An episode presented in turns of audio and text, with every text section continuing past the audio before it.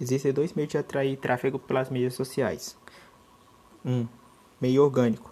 A gente consegue atrair por meio de hashtags, localização e tags no YouTube, Instagram e Facebook. No meio pago, a gente consegue é, por meio de anúncios que nas mídias sociais, onde a gente consegue fazer pelas ferramentas Facebook Ads, Google Ads e Google AdSense.